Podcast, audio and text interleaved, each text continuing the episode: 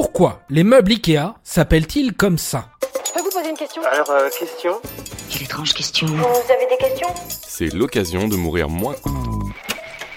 Besta ou Billy passe encore, mais Calax, Malsjo, Falsberggert.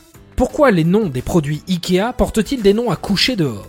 Nous sommes tous d'accord pour dire que les noms des meubles Ikea sont impossibles à retenir. Nous sommes encore plus d'accord pour dire qu'ils sont impossibles à prononcer. Alors forcément, une question nous démange. Est-ce que ces noms veulent vraiment dire quelque chose? La réponse est oui, mais en suédois bien évidemment. C'est une nouvelle langue que je viens d'inventer en fait. J'aimais bien l'ancienne, non? La dénomination des meubles Ikea est même plutôt réfléchie en fait. Chaque gamme de produits possède son propre champ lexical, comme l'a révélé le site d'information américain Quartz en 2017. Oui, Quartz a décidé d'enquêter sur le sujet, visiblement tout aussi tracassé que nous par la question. Prenez les bibliothèques. Elles portent des noms de garçons scandinaves ou des noms de professions. Le célèbre Expedit, qui n'existe plus et a été remplacé par Calax, signifiait par exemple commerçant. Les canapés, les fauteuils, les chaises et les tables à manger sont quant à eux baptisés selon des noms de villes, tels que Soderhamn ou Bingsta. Cette ville est absolument magnifique. Un autre exemple, le linge de lit. Lui, il fait partie du registre des fleurs et des plantes.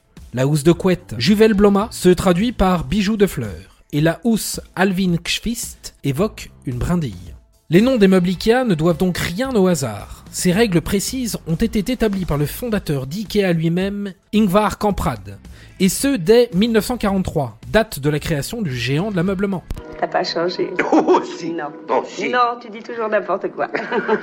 D'ailleurs, pour la petite anecdote et pour briller en soirée, notez quelque part que IKEA est l'acronyme de Ingvar Kamprad, Elmtarid, Agunarid.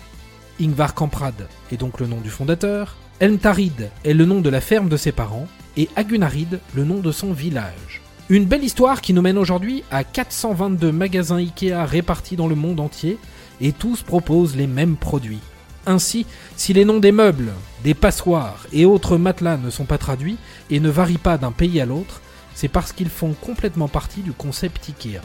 Ils sont la petite note scandinave qui font tout le charme de la marque et certainement aussi son succès. Et voilà, maintenant vous savez tout. Au revoir, messieurs, dames. C'est ça la puissance intellectuelle. Sapristi Avant de partir, attends, j'ai un truc à te dire. Viens découvrir notre podcast sexo S'exposer. Deux minutes pour tout savoir sur la sexualité masculine.